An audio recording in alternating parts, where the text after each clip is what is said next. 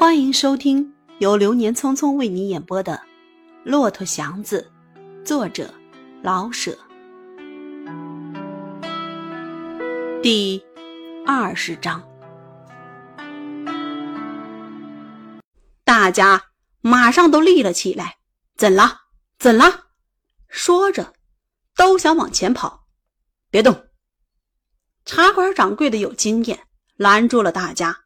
他独自过去。把老车夫的领解开，就地扶起来，用把椅子呛在背后，用手勒着双肩。白糖水，快！说完，他在老车夫的脖子那儿溜听了听，自言自语的：“不是痰。”大家谁也没动，可谁也没再坐下，都在那满屋子的烟中眨巴着眼，向门这边看。大家好似都不约而同的心里说：“这就是咱们的榜样。到头发惨白了的时候，谁也有一个跟头摔死的行势。”糖水放在老车夫嘴边，他哼哼了两声，还闭着眼，抬起右手，手黑的发亮，像漆过了似的，用手背抹了下嘴，喝点水。掌柜的对着他耳朵说：“啊！”老车夫睁开了眼，看见自己是坐在地上，腿蜷了蜷，想立起来。先喝点水，不用忙。”掌柜的说，松开了手。大家几乎都跑了过来。哎，哎！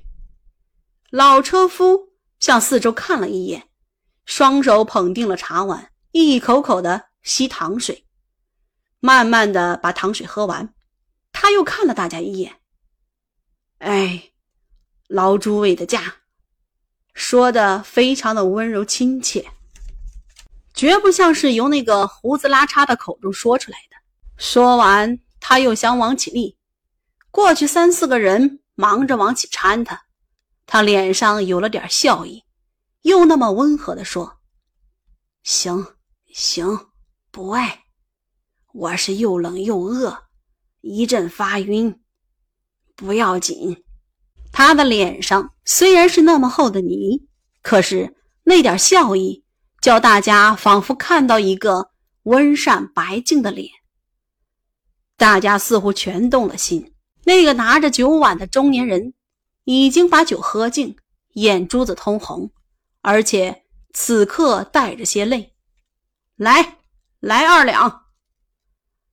等酒来到，老车夫已坐在靠墙的一把椅子上，他有一点醉意，可是规规矩矩的把酒放在老车夫面前。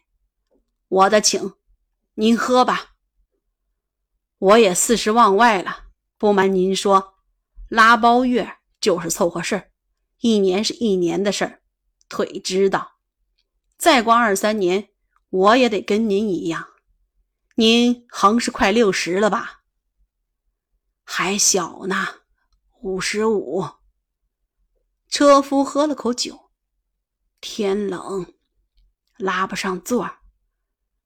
我呀，哎，肚子空，就有几个子儿，我都喝了酒，好暖和点呀。走在这儿，我可实在撑不住了，想进来取个暖。屋里太热，我又没食，横是晕了过去。不要紧，不要紧。老朱哥们儿的家。这时候，老者的干草似的灰发，脸上的泥，炭条似的手，和那个破帽头与棉袄，都像发着点纯洁的光。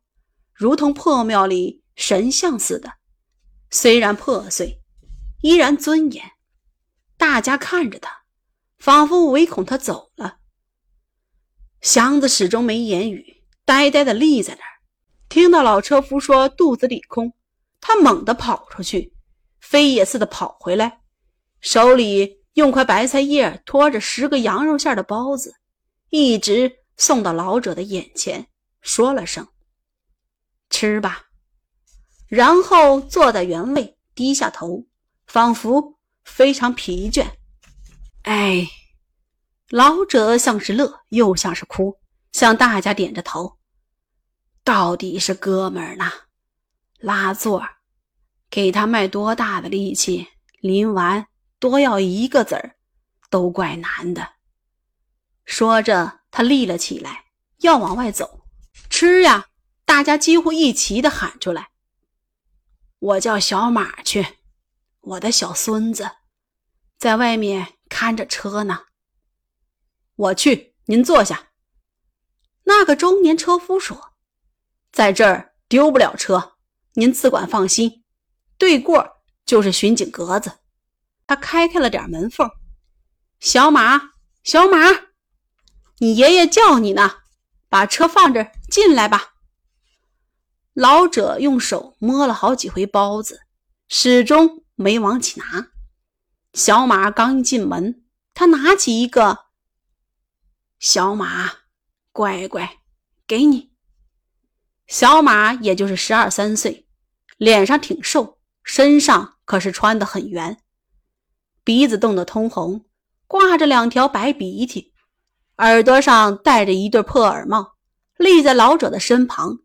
右手接过包子来，左手又自动的拿起一个，一个上咬了一口。哎，慢慢的。老者一手扶在孙子的头上，一手拿起个包子，慢慢的往口中送。爷爷吃两个就够，都是你的。吃完了，咱们收车回家，不拉了。明个要是不这么冷呀。咱们早着点出车，对不对，小马？小马对着包子点了点头，吸溜了一鼻子。爷爷吃三个吧，剩下都是我的。我回头把爷爷拉回家去。不用。老者得意的向大家笑一笑。回头咱们还是走着，坐在车上冷啊。老者吃完自己的份儿。把杯中的酒喝干，等着小马吃尽了包子，掏出块破布来擦了擦嘴。他又向大家点了点头。儿子当兵去了，一去不回头。媳妇儿，别说那个。小马的腮撑得像两个小桃，连吃带说的阻拦爷爷。说说不要紧，都不是外人。然后向大家低声的：“孩子心重，甭提多么要强了。媳妇儿也走了，我们爷俩就吃这辆车。车破，可是我们自己的，就仗着天天不必为车份着急，挣多少，我们爷俩苦混，无法，无法呀。”爷爷，小马把包子吃的差不离了，拉了拉老者的袖子：“咱们还得拉一趟，明个早上还没钱买煤呢。都是你，刚才二十个子拉后门，依着我就拉，你偏不去。明早上没有煤，看你怎样办。有法子，爷爷会去赊五斤煤球，还饶点劈柴。”对呀，好小子，吃吧。吃完，咱们该溜达着了。说着，老者立起来，绕着圈向大家说：“老诸位哥们儿的驾了！”伸手去拉小马，小马把未吃完的一个包子整个的塞在口中。大家有的坐着没动，有的跟出来。祥子头一个跟出来，他要看看那辆车。一辆急迫的车，车板上的漆已经裂开了，车把上已经磨得露出木纹，一只稀里哗啦响的破灯，车棚子的支棍用麻绳捆着，小马在耳朵帽里找出根洋火，在鞋底上划着，用两只小黑手捧着，点着了灯。老者往手心上吐了口唾沫，哎了一声，抄起车把来，明个见了。哥儿们们，祥子呆呆地立在门外，看着这一老一少和那辆破车，老者一边走还一边说话。雨声时高时低，路上的灯光与黑影时明时暗。祥子听着看着，心中感到一种向来没有过的难受。在小马身上，他似乎看见了自己的过去；在老者身上，似乎看到了自己的将来。他向来没有轻易撒手过一个钱，现在他觉得很痛快，为这一老一少买了十个包子。直到已看不见了他们，他才又进到屋中。大家又说笑起来，他觉得发乱，汇了茶钱，又走了出来，把车拉到电影院门外去等候曹先生。天真冷，空中浮着些灰沙，风似乎在上面疾走，星星看不出认真，只有那几个大的在空中微颤。地上并没有风。可是四下里发着寒气，车辙上已经有几条冻裂的长缝子，土色灰白，和冰一样凉，一样坚硬。祥子在电影院外立了一会儿，已经觉出冷来，可是不愿再回到茶馆去，他要静静的独自想一想。那一老一少似乎把他最大的希望给打破。老者的车是自己的呀。自从他头一天拉车，他就决定买上自己的车。现在还是为这个整天的苦奔。有了自己的车，他以为就有了一切。哼，看看那个老头子，他不肯要虎妞，还不是因为自己有买车的愿望？买上车，省下钱，然后一清二白的娶个老婆。哼，看看小马。自己有了儿子，未必不就是那样。这样一想，对虎妞的要挟似乎不必反抗了。反正自己跳不出圈去，什么样的娘们儿不可以要呢？况且他还许带过几辆车来，干嘛不享几天现成的福？看透了自己，无需小看别人。虎妞就虎妞吧，什么也甭说了。电影散了，他急忙的把小水桶安好，点着了灯，连小棉袄也脱了，只剩了件了小褂。他想起飞跑一气儿，跑忘了一切，摔死也没多大关系。